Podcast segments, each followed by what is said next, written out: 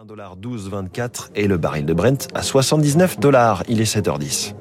Radio Classique, l'édito économique avec les échos. Et avec François Vidal, bonjour. Bonjour François. Directeur délégué de la rédaction euh, des Échos, les salaires devraient augmenter de près de 5% cette année, selon une enquête du cabinet Mercer, soit à peu près autant que les prix, François.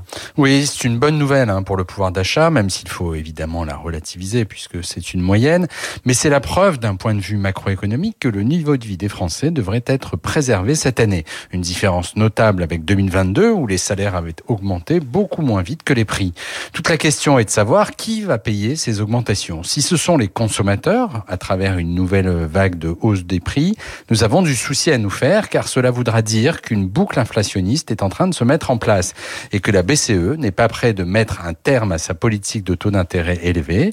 En clair, dans cette hypothèse, tout serait en place pour que l'épisode de stagflation actuelle, c'est-à-dire croissance atone et inflation soutenue, se poursuive. De ce point de vue, la hausse des prix de l'électricité de 10% annoncée hier n'invite pas à l'optimisme. Oui, c'est vrai, hein, c'est la conséquence logique du choix qu'a fait l'exécutif l'an dernier en décidant d'amortir le choc de l'envolée des prix de l'énergie avec le bouclier tarifaire. Il a opté pour un lissage des tarifs de l'électricité dans le temps en espérant que le pic de la hausse serait derrière nous au moment où le bouclier serait allégé. Pour le moment, ce pari est gagnant. Hein. Les cours du pétrole et du gaz notamment ont beaucoup reculé ces derniers mois, mais ils n'ont pas retrouvé leur niveau d'avant-crise. Résultat, les tarifs ont augmenté de 31% depuis 2021 et d'autres hausses sont à prévoir.